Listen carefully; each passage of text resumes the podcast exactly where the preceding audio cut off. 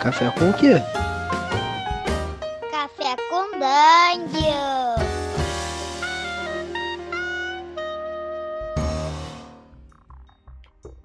Bom dia, amigos do Regra da Casa. Estamos aqui para mais um Café com Dungeon, na sua manhã com muito RPG. Meu nome é Rafael Balbi e hoje eu estou bebendo um cafezinho aqui com gosto de intriga, com gosto de traição, com gosto de coroas caindo ao chão, envenenadas. E a gente vai falar aqui de Impéria, trazido aqui por Johnny Garcia, que escreveu esse, esse joguinho e botou ele no financiamento coletivo, que está agora já indo muito bem. E, enfim, em breve, daqui a pouco deve financiar. E aí eu vou pro abraço. Fala aí, Johnny, muito bem-vindo. Opa, tudo bem, pessoal? Bom dia. Estou aqui também tomando um chá, na verdade. É, é, isso aí. Vamos, vamos ver as tramas e as intrigas que o Império pode oferecer aí para todo mundo nas sessões de jogos. Cara, é, qual foi a inspiração pro, pro Império? O que, que você. Que, tipo, quando você falou, vou fazer um jogo, o que, que você pensou logo nesse, nesse jogo de intriga? Qual foi, quais, quais foram as suas influências em livro, mídia, de, de forma geral? O que, que te moveu? Então, assim, né, eu, eu jogava Dungeon World e tal, Apocalypse World, e aí assistindo Game of Thrones, né, Guerra dos Tronos, eu falei, pô, acho que esse tipo de narrativa, né, essa proposta do, dos Power by the Apocalypse, de ser movido pela história e tudo, eu falei, pô, casa muito bem com o jogo. Eu dei uma pesquisada, não encontrei na época nenhum jogo Power by the Apocalypse que trazia essa mecânica de, de intriga, de política, de poder. Eu falei, bom, vou criar um jogo para jogar isso aí, né, para jogar Game of Thrones. E foi assim que surgiu a ideia do Império. Uhum. E, e, cara, você tava então já estava na onda do apocalipse, e aí você falou, vou ficar por aqui mesmo. Agora você chegou a dar uma olhada no próprio jogo do, do, do, do, do Guerra dos Tronos? Sim, sim. Eu dei uma pesquisada em, em, alguns jogos que tem mais ou menos uma temática semelhante, né? Guerra do, o próprio jogo Guerra dos Tronos foi um. Só que eu achei um pouco engessado, né? É, a forma como eu imaginava, e a gente vai falar mais sobre, mas a forma como eu imaginava como um jogo como esse deveria ser, não, não tinha nada parecido né, dos jogos que eu conhecia, dos que eu, dos que eu pesquisei, enfim, então eu decidi criar uma coisa totalmente diferente, assim. Uhum. É, isso é legal, uma coisa que, que a galera fala é que é, um jogo bem sucedido às vezes passa por você desenhar aquele jogo que você queria ter e não existe, né? em vez de fazer uma coisa que já existe, ou querer só adaptar uma coisa aqui para só por, só por mexer, mas realmente é um, é um espaço que você viu que estava faltando, né? É, é bem, foi, é bem exatamente isso. Eu falei, eu quero jogar esse, eu quero jogar isso. Mas eu não encontrei nada que, né, que atendia essa demanda. Eu falei, não, mas então acho que eu preciso criar alguma coisa, porque tem uma demanda, né? Tá na moda, Game of Thrones, enfim, agora já acabou, né? Mas tava na moda, todo mundo falando sobre, eu queria muito viver isso né, essa coisa do poder, da intriga, mas não tinha nada que me agradava, né? Porque, por exemplo, Game of Thrones tem uma coisa de você de evolução das casas, eu acho um pouco rígido demais para para a história, né? Porque a história ela é super fluida, é um tramando contra o outro. Ninguém fica melhor num jogo como esse, né? Eles só tramam um contra o outro, né? Uhum. E, cara, o que, que, é exatamente a experiência que você, que você quis passar com esse jogo e o que que o que que o seu jogo trouxe que não tem nos outros que você experimentou de, de intriga e esse tipo de coisa? Então, o, o Império, assim, né, quando eu tava pensando sobre ele, primeiro eu fiquei pensando, bom, os personagens desse jogo já são pessoas muito importantes, né? Afinal, é a rainha, o rei, é aquela que é a negociante, são pessoas de altíssimo poder. Eles não têm que ficar melhores, eles não têm que evoluir, eles não se tornam uma pessoa melhor. Você pode ser uma criança de 7 anos de idade e você é o rei ou a rainha. Entendeu? Uhum. Não, não faz diferença é, quem você é, a sua posição é muito importante. Então, pensando nisso, eu falei, então, eu vou criar um jogo onde a posição é mais importante que, de fato, o, o, personagem se tornar melhor. Eu ocupar o lugar do rei ou da rainha já me dá a possibilidade só por eu ocupar esse lugar, independentemente da minha, da meu, do, dos meus atributos de carisma, não, não vai influenciar isso. Porque eu sou rainha, se eu sou o rei. Se eu falo assim, ah, você vai perder a cabeça agora, a pessoa vai perder a cabeça agora, independentemente. Então, pensando nisso, foi, foi daí que eu parti. Os personagens eles já são muito importantes, eles já têm muito poder. E o que eu queria é um jogo focado na história. Eu, né, sou um mestre que, quando eu mestro, eu quase não uso livro de regras. Assim, eu, eu, se eu não sei a regra de cabeça e ninguém da mesa sai, a gente vai pra frente. Eu não vou ficar parando sessão de jogo para ir ler lá naquela página tal, enfim, qual a regra. E o Apocalypse World, né, os jogos derivados, né, eles são interessantes porque as regras já são explícitas ali na mesa, tá ali o, o movimento é assim que faz e acabou. Você não tem que consultar o que aquele talento faz e aquela habilidade especial, não, tá tudo ali muito fácil de ser acessível. E também, e aí eu queria um jogo que a fluidez fosse ainda maior. Que numa sessão, inclusive eu lancei uma, eu publiquei uma sessão de Império ontem. O jogo é uma conversa. Claro que todo RPG o jogo é uma conversa, mas aqui você vê que assim, ah, eu vou fazer isso e tal, não tem assim parar muito para discutir regra, é uma conversa, vai e volta, porque ninguém tá fazendo coisas arriscadas, ninguém tá tipo é, enfrentando, querendo matar o inimigo. Não, é uma conversa. Então eu, quero, eu vou pensar nisso para eu conseguir isso, eu precisar fazer aquilo, eu precisar da aliança daquela pessoa. Então é uma troca de, de favores, é uma conversa. O jogo é como se fosse uma conversa. Então, assim, é, tem muito pouca ação no sentido assim, ah, vou pegar minha espada e vou andar em silêncio. Pode ter isso? Pode, claro que pode. Mas a grande parte do jogo é, é dois NPCs, aliás, um personagem, um NPC ou, ou dois jogadores conversando. Eles estão, sei lá, numa sala, numa cozinha, trocando ideia. Ah, então eu gostaria muito que você divulgasse isso para a população, enfim. Ah, tá bom, eu vou fazer isso, mas para fazer isso você precisa me fazer tal coisa. Então o jogo é basicamente um jogo de conversa entre personagens, né? Uhum. E, e, como é que ele estimula, por meio das regras, que o jogo, que, que os passos de design corra. É, como é que, o, que, o, que o jogo ocorra nesse diálogo e não mais num, num combate, numa coisa de de uma porradaria franca? Como é que, como é que o, teu, o teu sistema trabalha isso? É, o, o é, eu costumo chamar que no Império tem uma economia de poder. Né? O que, que é a economia de poder? O que, que efetivamente faz diferença para o jogo acontecer e para você alcançar os seus objetivos. Primeira coisa mais importante são os segredos. É uma mecânica para você influenciar e manipular pessoas. Então, se eu preciso que o líder da religião conte para a população que eu sou uma ótima pessoa, independente se é verdade ou não. E eu tiver um segredo sobre ele, eu falo assim, ó, lembra aquilo que eu fiz para você lá atrás? Então, você precisa fazer isso para mim agora, você tá me devendo uma. Então, o jogo inteiro, a mecânica mais, mais potente do jogo, aquela que vai mais te ajudar, é justamente você forçar alguém a fazer algo para você, ou te dar alguma coisa que você precisa, ou te apresentar alguém que você precisa. Então já começa por aí. Né? O próprio a serva secreta, que é uma das classes que é o espiã e assassina, o grande lance dela é obter segredo sobre outras pessoas, ou seja, ela vai lá e espiona aquela pessoa por, por uns dias para descobrir um segredo dela sem que ela saiba. Então, todos os personagens têm formas de, de, de, conseguir segredos sobre outras pessoas e isso se torna uma mecânica de troca. Ah, Sim. então eu preciso que você faça isso, e aí fica trocando segredo. Eu gasto um segredo aqui, mas aí eu ganho um segredo ali. Então o próprio jogo faz isso. E o segundo momento é o, a segunda, né, da, né, dentro da economia do poder, é, são os recursos. Recurso é uma medida ficcional que, que representa a sua capacidade de influenciar a história, seja por palavras bem colocadas, ou porque você tem é, sua família é importante, enfim, é algo que você tem, seja algo material ou psicológico, enfim, é, é conceitual, que influencia na cena. Então, por exemplo, é, você quando você vai fazer uma ação, basicamente a testemunha vai interferir. A testemunha é o mestre do jogo. Ele vai interferir causando uma certa consequência. Mas você precisa muito que aquilo dê certo, então você gasta seus recursos para fazer isso. Então, durante o jogo, tem uma troca de recursos, no sentido, eu gasto para favorecer a história ao meu favor, e quando eu acho que eu posso correr um risco, eu economizo esses recursos. Então, todo jogo é basicamente isso: é troca de formas de moedas diferentes. Uma é o segredo, a outra são os recursos. Então, assim, dar dano é o menos importante do jogo. Sacar uma espada, tanto que assim, uma espada mata tanto quanto uma adaga, quanto mata tanto quanto qualquer outra arma. Porque o lance do jogo não é esse. O lance do jogo é conversa. Né? E o jogo ele é basicamente um jogo que não usa dado, ele é um jogo que usa marcadores, seja os segredos ou os recursos. Então é um jogo que você vai ficar trocando isso com os outros jogadores e com o mestre, né? E é assim que funciona. E para potencializar isso, tudo que tem a ver com, por exemplo, combate, né, depois do combate, na verdade, para ver seus ferimentos, enfim, é uma rolagem de dado. Por quê?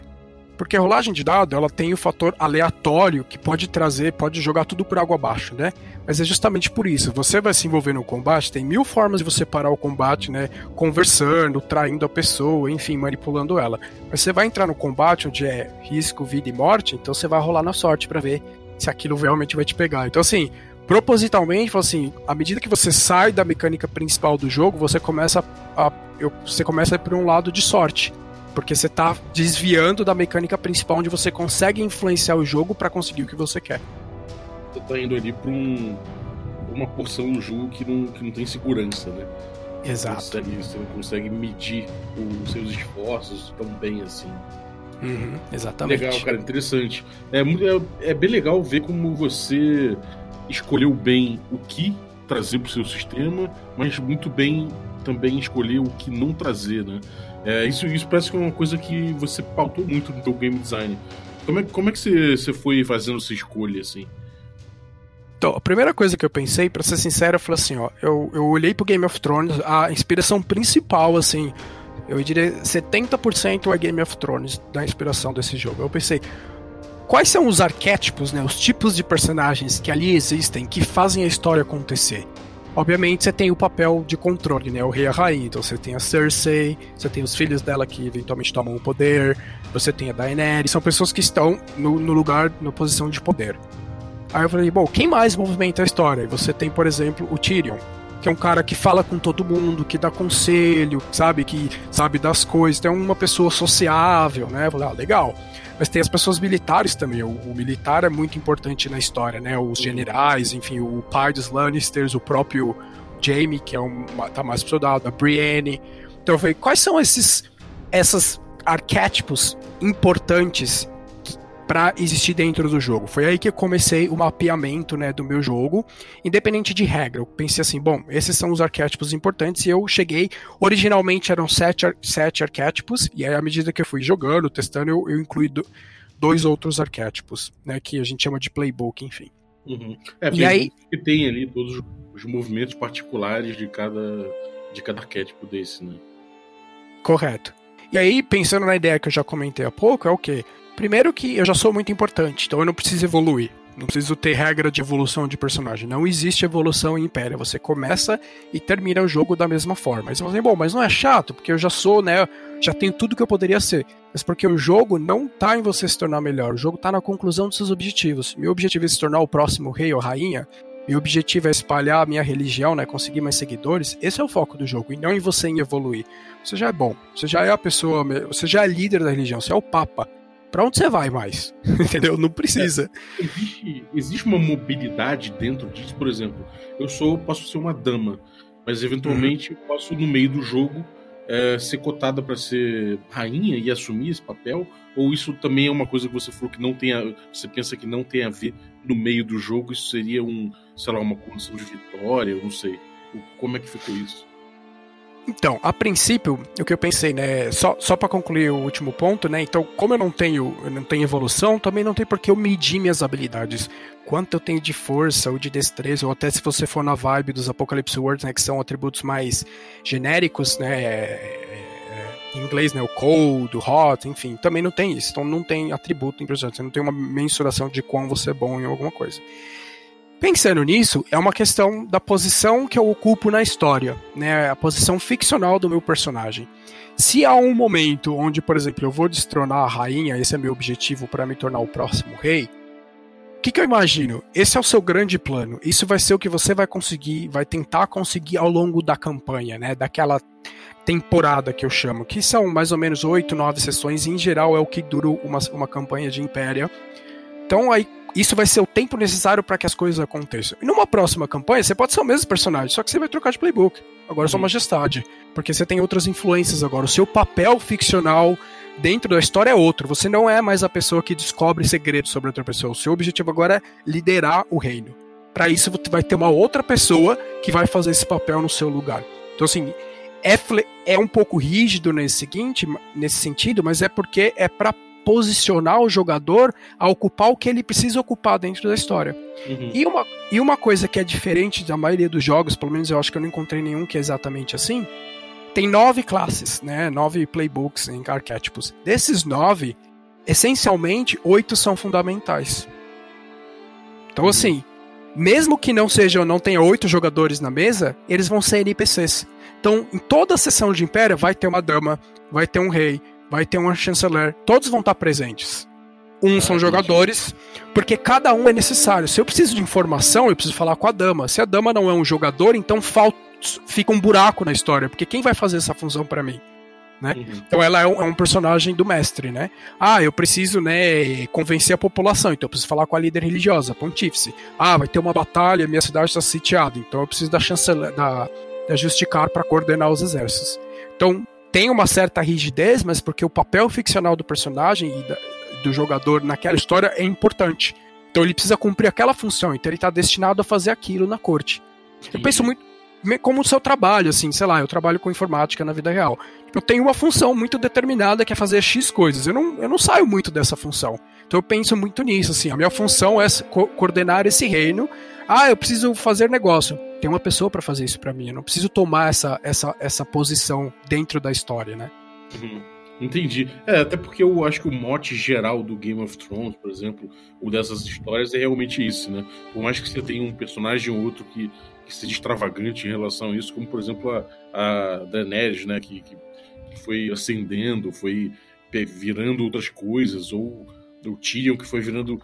Ele ficou com a mesma função, mas foi meio que mudando eh, de rei, né? De quem ele, de quem ele assessorava. Então isso, isso tem uma certa evolução, mas parece marginal em relação ao estilo, né? O estilo realmente é mais, é mais duro em relação a isso. As pessoas meio que não têm tanta flexibilidade assim. Você tem razão. Agora, no- nos, nos jogos Power by the Apocalypse, a gente tem uma coisa muito importante que é a relação entre os personagens, né? Você já começa com uma teia de relações que é muito importante. Nesse jogo, isso aparentemente vai ser mais importante ainda, né? Como é que você trabalhou esse, essa coisa? Sim. O, né, nós existem as mecânicas de vínculos, seja qual nome tem, né, bonds, enfim. No, no, no Império, a mecânica, a mecânica é de segredos. Então você já começa tendo segredos sobre personagens, jogadores e também sobre NPCs. Então você já começa com cartas na manga para poder manipular os outros personagens. Meio que para mim não tem muita diferença entre personagem jogador e personagem do mestre. Claro que o foco são os personagens jogadores, mas todos eles são personagens, então todos eles são importantes para a história. Claro que eu vou focar nos objetivos dos jogadores, mas eu posso ter segredo, eu posso ter um vínculo com o NPC. Não vejo por que, por exemplo, no Dungeon World, Apocalypse World, você tem vínculo com os outros jogadores. Aqui não. Você precisa ter vínculo com os jogadores, mas você também precisa ter vínculo com os outros personagens da corte, porque você vai, vai precisar deles para fazer os seus planos, né, Uhum. para conseguir concluir. E uma outra coisa que é interessante, o oposto também acontece. Quando começa a sessão de Império, né, a gente não sabe nada, enfim, mas no final da primeira sessão, é, alguns personagens que eu achar, né, no caso a- o mestre achar que são os mais proeminentes a princípio no início da história, ele vai, ele vai exercer, ele vai ter segredos sobre os jogadores. Então, o mestre também já começa com personagens que têm cartas na manga, né, para influenciar os jogadores. Então, Uhum. o- os- a mecânica de vínculo vai para os dois lados: é dos jogadores para jogadores, dos jogadores para os personagens do mestre, e ao contrário, do personagem dos mestres para os jogadores. Então, tudo isso já está muito bem amarrado. E eu já meio que sei de antemão quais são os personagens que existem. Eu já sei que tem uma rainha, que tem uma figura sociável, que tem uma líder religiosa. Tudo isso já é uma, uma estrutura que permite que a história avance por causa dessa estrutura. Né? E para determinar essas estruturas do jogo, tem perguntas que você faz. Por exemplo, você pergunta para a dama é, qual o próximo ev- grande evento do reino. Isso já vai determinar. Você vai falar assim: ah, vai ter um casamento. Você vai falar que vai ter um casamento? Quem tá casando? Ah, tá casando a filha do rei. Então a gente sabe que o, o rei tem uma filha. Então todas essas perguntas já vão criando a trama e a relação entre os jogadores. Interessantíssimo, cara. É, e como você falou que então tem, tem esse papel importante dos NPCs já terem laços com os personagens, eu imagino que isso se relacione também intimamente com, uma, com, com um bom trabalho de frentes, né? Como a gente tem também no, no como é clássico no, no, no Apocalipse. Como é, que, como é que fica essa coisa das frentes de, de, de campanha? Como é que você acaba amarrando isso com, com essas relações? As frentes estão lá da mesma, é, da mesma maneira, porque elas vão que vão fazer a aventura acontecer. O que eu, a, a frente para mim é uma coisa muito simples, assim, eu sou um personagem e eu tenho um objetivo, ok? O que, que eu preciso conseguir para realizar esse objetivo? Ah, eu sou a Daenerys e eu preciso, né, conquistar, é, me tomar o reino de... Ah, então eu preciso de um exército, eu preciso de barcos, eu preciso disso, disso, disso. Eu vou fazer uma lista. Baseado nessa lista, eu vou agir dentro da história claro que são os meus planos, à medida que o jogo vai acontecendo, isso vai mudando. Então, a frente é os objetivos dos personagens. Então, eu, no papel de testemunha, eu costumo dizer que eu, em vez de jogar com um personagem, jogo com 4 ou 5, enquanto o jogador joga com um personagem. Não, eu não vejo muito essa distinção. A única coisa é que uhum. eu, eu controlo mais personagens, mas eu tenho que, mas eu, eu tenho que pensar que às vezes eles podem se contradizer, que eles podem se tornar inimigos, e eu tenho que levar isso em consideração. Então, basicamente, as minhas notas são: ah, o personagem X quer acontecer isso, e para isso ele quer fazer isso, isso, isso. E o outro personagem quer fazer isso, isso, isso. E eu vou criando essa trama pensando nos objetivos individuais de cada personagem, das relações de como o jogo começa, né? Ah, esse, esses dois personagens já são mais próximos, aqueles são mais. E a frente em si, ela se desenvolve a partir das perguntas iniciais, que são perguntas já escritas, que é justamente para propiciar que essa trama aconteça. Então eu pergunto, como eu disse, né, qual o próximo grande evento do reino, ou quais, quais são os perigos, sejam eles né, é, naturais ou não naturais, ou, ou é, sobrenaturais, que o reino ocorre. Ah, existem zumbis que atormentam o reino. Tá bom, então já tem uma, uma frente aí determinada. Então as frentes, é ela, elas, ela parte da ideia, eu tenho um objetivo, como eu alcanço isso, e aí o jogo vai acontecer eu cumprindo essas etapas passo a passo, até que eu definitivamente no, no final da campanha, quando eu cumpro a última etapa, eu realizo meu plano. Claro que no meio, né, tem toda a possibilidade de evitar que isso aconteça. Uhum. É, me pareceu mesmo que é, o jogo acaba sendo muito pautado como intriga, né, como é, é um jogo de, de oposição, acaba que o jogo vai ser muito pautado pela, pelas frentes que entrarem em conflito, né? Sim, sim. Às vezes, no meio da história, uma frente que a princípio era o inimigo da, da, era o vilão da história, acaba ficando secundária porque uma outra coisa aconteceu que colocou uma outra pessoa em vantagem. Então, assim, as frentes elas não são rígidas. Ah, o objetivo dessa campanha é isso. Às vezes muda no meio da campanha porque certas coisas vão acontecendo, né?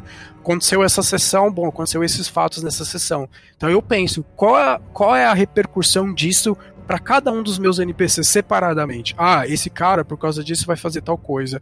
Essa pessoa vai fazer aquela outra coisa. E às vezes muda totalmente a chave de poder. O controle da história muda completamente. Uma coisa que para aliado se torna inimigo, o inimigo vira aliado, então isso acontece muito. Que é o próprio Game of Thrones, né? Cada hora você tá lidando com o inimigo, depois ele é seu amigo, depois você volta a ser seu inimigo. Então não tem muito isso de inimigo-amigo. Existem jogos de interesse, né? Até quando nossos interesses são, são os mesmos, nós somos amigos. Quando eles se contradizem, nós somos inimigos. Então fica nessa, nessa coisa de vai e volta, né?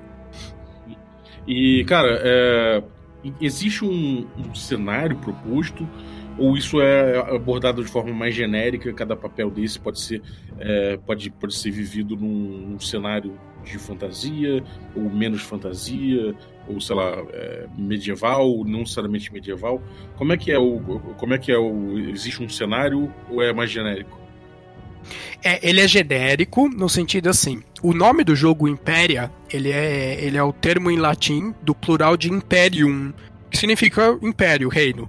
Então, impéria são os múltiplos, né, os vários reinos, é o plural de um reino, né, vários impérios. A ideia do porquê desse nome é que cada grupo de jogadores vai criar o seu próprio Imperium, que seria o termo de singular em latim, e que o jogo como um todo propicia essa existência de diversos reinos, né? E ele é genérico no sentido assim, tem uma estrutura desses personagens, mas como você vai encaixar elas, fica com você. Ah, o meu, o meu sistema de governo, na verdade, a rainha, ela é um ser centenário que vive 300 anos, porque, sei lá, porque ela é assim, ela é um lich. Pode ser. Ou, se você quiser adequar um pouco mais, não, uma coisa mais mortal, são, não, são personagens reais. O que eu costumo dizer em termos de, de ajustar o cenário é o seguinte: você quer um jogo que não tenha magia, então você remove um dos playbooks que é Oráculo, porque ela de fato tem poderes mágicos. Ela lê mentes, ela faz rituais, enfim. Você não quer ter magia no seu universo? Tira ela do jogo. Remove esse playbook totalmente do jogo. E aí você vai ter um jogo sem magia nenhuma. Totalmente low, sem magia. Você quer um jogo com mais magia? Você inclui a, ela no jogo. Mas tirando isso, não tem nada determinado. O que existe como instrução, uma série de perguntas, por exemplo, como é a religião do seu reino? Quais são os deuses? Você é monoteísta, politeísta? Quais são os costumes desse reino? Isso vai sendo criado. Inclusive, como parte de toda a sessão de jogo, os primeiros é, parte da sessão, né, 20, 30 minutos, o ideal é que a testemunha traga perguntas. Então, por exemplo, ah, Semana passada a gente, a gente deu é, a introdução sobre a religião. Então vamos falar, vamos detalhar um pouco mais a religião desse reino. Então me cita três costumes ou três frases comuns ou três gestos dessa religião. Então a cada sessão eu vou construir uma parte do mundo. A religião, o governo, a geografia, o clima. É, isso faz parte da sessão de jogo. Você construir o cenário à medida que o jogo acontece, como a primeira parte de cada sessão. Maneiro, cara. E, assim, como é um jogo que é quase um, um PVP, por assim dizer, né? É, um, cada um por si. É, existe uma condição de vitória, alguma coisa assim? Existe um momento que a gente fala, pessoal, acabou o jogo aqui, a Guerra dos Tronos acabou, quem subiu foi o, fulano. Acontece isso? Existe, existe uma, algum momento que, a gente, que, que, que se encaminha para um desfecho? Ou a ideia é que você jogue é, para sempre um cenário de que vai evoluindo, evoluindo até que é, o, o pessoal desencane. Tem, tem as campanhas, né? Que geralmente elas são por volta de oito sessões. O que, que é essa campanha? É, o, é a conclusão de uma frente, né? Então, um personagem que queria um objetivo, ele conseguiu aquele objetivo.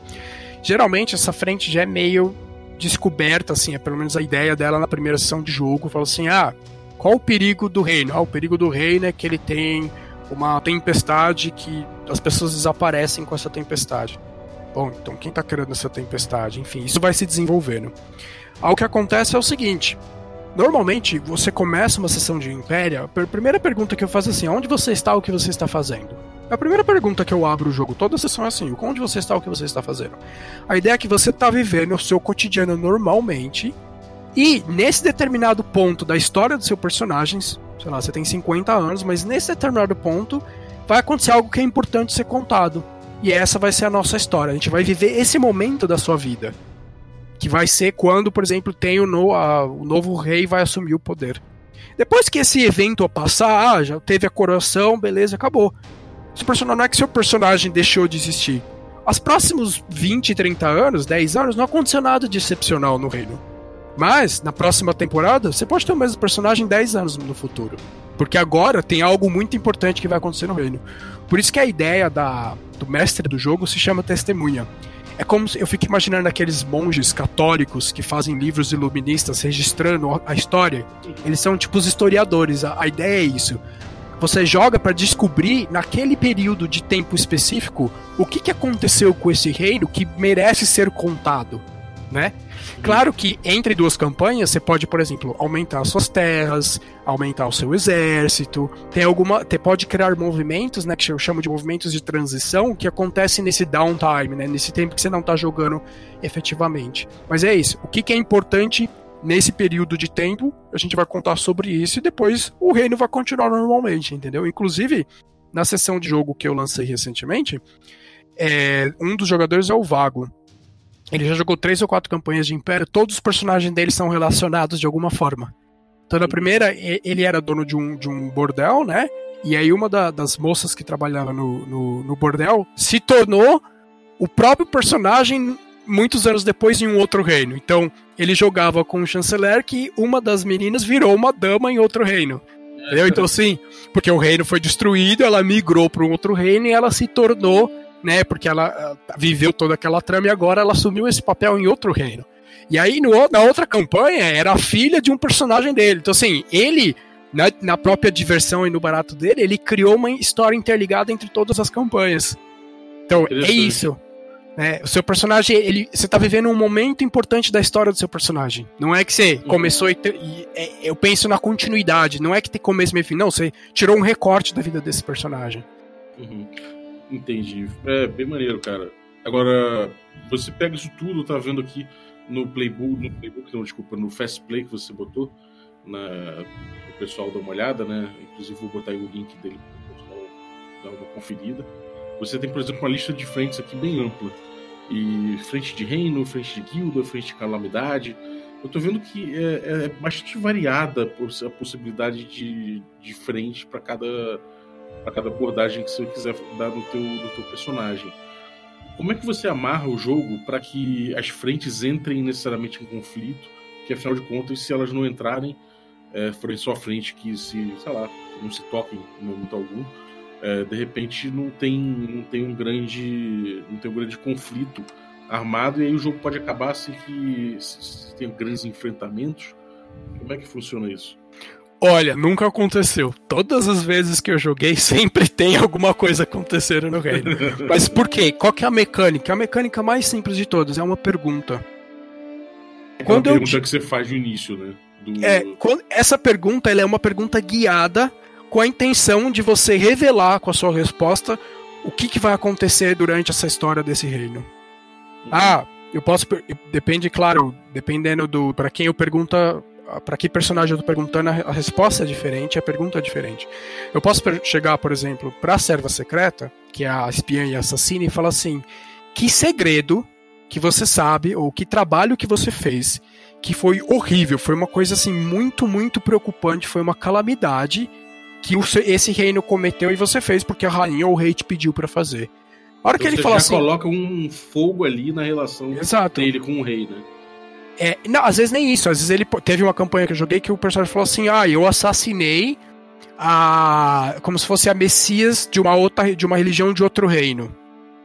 Pronto, tá armado. Outro reino vai querer vingança, enfim, a religião vai se rebelar. Tá armado. Essas perguntas que é, é assim, não é uma mecânica formal, mas assim, a mecânica de ter uma pergunta guiada que revela um, um, problema na história, já dita o qual é o conflito da história logo no começo. Claro que os detalhes não estão determinados. Mas nunca aconteceu de falar assim, ah, não tem história. Sempre tem alguma coisa acontecendo.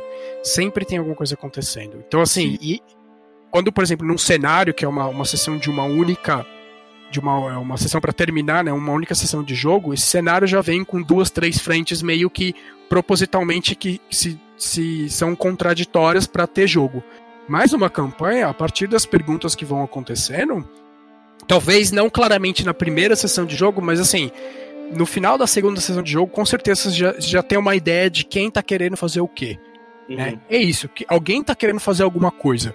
E, e tá, a gente tá contando porque essa coisa é importante. Então, o que é? E a gente vai descobrir jogando, entendeu? Legal, cara, legal. É, então, nesse momento, o, a testemunha, né, o, o mestre, ele acaba tendo um poder quer dizer, um poder não, né? Um papel um pouco de, de apimentar essas coisas, de ter um poder de, de atiçar um pouco essa, essas animosidades, né? Exato, inclusive uma das mecânicas principais do Império é exatamente isso que se diz, ela se chama intervenção, que é o que a testemunha, ela vê que tem uma oportunidade muito bacana para uma trama se desenvolver, ela fala assim: "Então, jogador, eu vou te dar um recurso, mas eu vou complicar a sua vida. Então eu tô te, pre... eu tô te ajudando no sentido, tô te dando um recurso que você vai usar isso para conseguir os seus objetivos, mas eu vou complicar a sua vida. Por exemplo, vamos supor que a dama tá tendo uma conversa secreta com a pontífice, tramando destronar a rainha. Aí eu posso falar assim: você quer dois recursos? Aí o jogador falou: eu quero. Então ele vai receber dois recursos, mas ele não sabe o que aconteceu. Dentro da história, o que aconteceu? De repente a serva secreta estava ouvindo a conversa e ela vai vender essa informação para outra pessoa.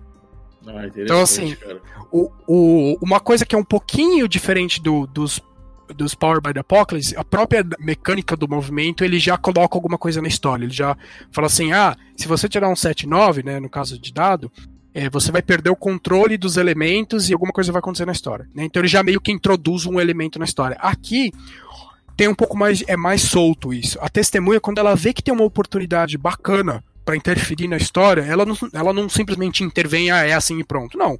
Ela propõe para o jogador, o jogador pode aceitar ou não. Na maioria dos casos, ele pode recusar. Algumas situações específicas ele não pode, mas ele pode recusar.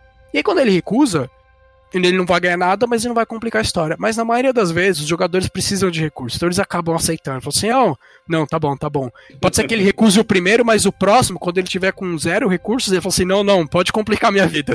Me dá mais recurso, entendeu? Vai até então, assim, pedir, né? É, sempre, sempre tem isso. E isso é assim, é, é, é, isso que movimenta o jogo. É o mestre tá pensando, bom, que, como é que eu posso fazer apimentar essa história um pouquinho mais? E tem uma mecânica para isso. Ele premia os jogadores, em compensação ele complica a história deles, né? Legal, cara. E uh, o tema morte, né? Você, você pegando essa literatura do, do Guerra dos Tronos, você vê que morte é uma coisa muito comum. Morte, por mais que os, os combates não, não necessariamente aconteçam o tempo todo, as mortes de forma geral, execuções, envenenamentos, e, enfim, acontecem o tempo todo, né? E, você perde o personagem, quer dizer, você morre mesmo, no, os personagens morrem mesmo na história. É uma coisa que é encarada em certos jogos de trama é, muito extensa, botando aquele troop style, né? Aquela, aquele tipo de jogo que você controla mais de um personagem e eventualmente um, se um morrer você tem os outros ali que você continua jogando. Como é que você lida com, com essa coisa da morte muito presente nesse tipo de narrativa e sendo que você acaba dando um playbook para cada, cada jogador? Então, é assim, ó. Eu tô vivendo nesse reino fazem 30 anos e eu conheço essas pessoas que estão aqui. Apesar de, de repente, elas não são minhas, minha, minha amiga, né, minha super amiga, mas é alguém que eu já tenho uma relação, é alguém que eu já tenho segredo sobre. Eu matar essa pessoa tudo bem, eu vou, de repente, vai impedir que ela realize alguma coisa, ou vai permitir que eu realize alguma coisa. Mas a próxima pessoa que tomar o lugar dela, porque vai ter alguém que vai tomar o lugar dela, eu não tenho nada sobre aquela pessoa. Então compensa mais manter alguém vivo e manipular aquela pessoa do que de fato tirar ela da posição dela. Porque a próxima pessoa que vem, você não tem nada para influenciar aquela pessoa. É, é muito mais arriscado você botar um cara que você não sabe quem é numa posição de poder do que você já lidar com alguém que você já tem 30 anos de relação, que já sabe segredos. Então, claro que os personagens podem morrer dentro do jogo, mas, por exemplo, a própria serva secreta, que é assim, ela é assassina. Se ela quiser matar alguém, não tem muito o que discutir. Ela vai matar e não tem muito como você impedir isso, porque ela é a serva secreta, ela tem veneno, enfim. Mas para ela, ela matar, ela perdeu todo o segredo que ela tem sobre essa pessoa. Por que, que eu vou uhum. fazer isso? Sabe? É, tem assim, tem o status quo, para todos eles é interessante manter esse status quo de alguma maneira, porque eu preciso deles. Mas claro que pode ocorrer a morte. Houve um personagem numa das campanhas, ele era a serva secreta e ele matou a Oráculo, que é aquela que faz magias. E a Oráculo era a, a, a trama principal da história. Ela era a frente principal da história. Era um NPC. E o cara foi lá e matou ela. tipo, pum! Matou. Só que ela é a Oráculo. E ela, e ela tinha como aliado no jogo um do o, a Justicar, que era um personagem jogador. Por ela ser oráculo, ter essas coisas divinas, então o personagem começou a ter visões com ela falando para ele o que ele tinha que continuar fazendo na história.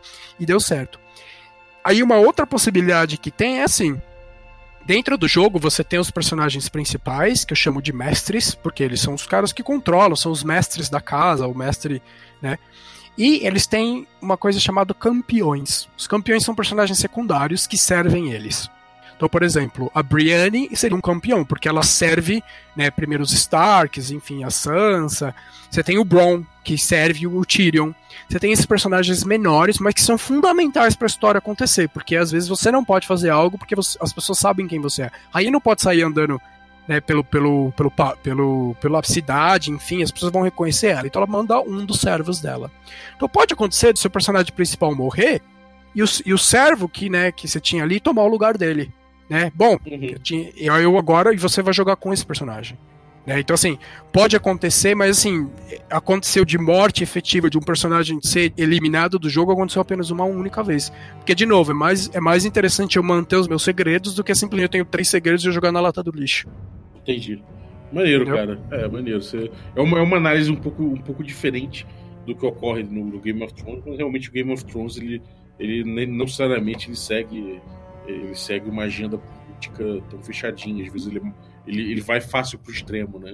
Então, é, é... é que tem uma coisa só para diferenciar que assim, quando eu pensei no Game of Thrones, eu pensei especificamente em King's Landing. Ah, entendi. É Entendeu? ali, né? É, é, é, aquela, é aquele grupinho de pessoas. É o Tyrion, o esqueci o nome dele, o careca lá, aí a, a Cersei, a rainha, é aquele grupinho de pessoas. Quando começa a entrar nas outras cidades, aí, né, aí você começa, não, o Império ele é focado nesse grupo de pessoas que tem que lidar com as adversidades externas, entendeu? Sim. É, faz, faz mais sentido mesmo. Do que sair matando todo mundo, né? Até porque você enfraquece Exato. a tua casa dessa forma. Exato. Apesar de todo mundo ser meio que um contra o outro, mas assim, é a cidade que se a cidade um dessas pessoas caírem, ela começa a ficar vulnerável a outra pessoa tomar. Então assim, você tá protegendo os dois lados, entendeu? O interno e o externo. Então meio que você joga na, em cima do muro, assim, para onde eu peso um pouquinho mais, depende do, do que eu quero, entendeu? Pô, muito legal, cara. E como é que tá o financiamento aí? Fala um pouco aí do, de como é que tá o projeto no, no Catarse, o andamento dele, recompensas, como é que tá aí? Então, uma coisa que eu queria deixar bem claro para quem assim, está ouvindo isso, o, o, livro está pronto, está diagramado, está ilustrado. Tem um vídeo que eu mostrei sobre o financiamento coletivo, eu mostro o interior do livro, já está pronto. Várias pessoas trabalharam no livro, Bruno Prozac fez a diagramação, Bruna Nora fez ilustrações, é, várias outras pessoas, né, teve mais de um ilustrador, enfim. É, então, assim, o livro está pronto. Para que, que é o financiamento coletivo? Financiamento coletivo é para coletar o dinheiro pra, para a impressão do livro. Então, assim, assim que financiar, bater a meta, vai demorar dois meses aí só para acertar, tem que colocar o nome dos financiadores no livro, enfim, dos apoiadores. Assim, até o final do ano você vai receber o livro. Então isso já está claro, não vai ter atrasos, como muitas campanhas, né? Tem atrasos. Porque o PDF você já vai receber assim, assim que eu colocar todos os nomes do PDF, você já vai receber em um mês, você já vai estar com o PDF na mão. Então, assim, a campanha já bateu 50%, ainda tem um pouquinho menos de um mês, tem 20 e poucos dias para ela termina no dia 23, se não me engano, de setembro, né? Então ainda tem, é, tem um tempo aí pra, pela frente para concluir o resto da meta. É, nos primeiros dias, os três primeiros dias já bateu logo de cara 20%, então tá indo bem a campanha, né?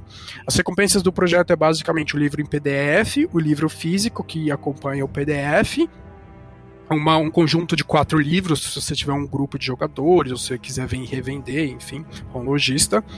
Tem uma opção que já está esgotada, infelizmente, que é você jogar uma campanha comigo. Então é uma campanha para três jogadores comigo vou mestrar uma campanha para essas pessoas, mas essa já está esgotada.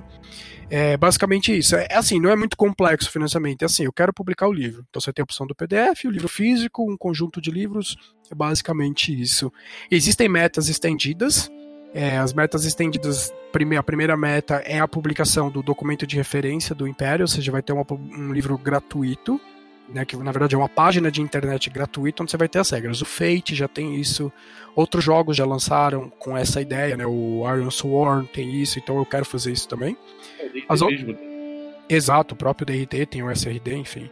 As outras duas metas estendidas, só tem três, a, a, segunda e a terceira são outros dois jogos que são variação, meio que um hack do Impéria, mas são jogos completamente independentes. O Impéria Majestade é um jogo para duas pessoas, é uma testemunha, ou seja, o mestre, e a Majestade do Reino. É dois jogadores apenas. Você vai ser a Majestade de um reino e você vai ter que lidar com as adversidades desse reino.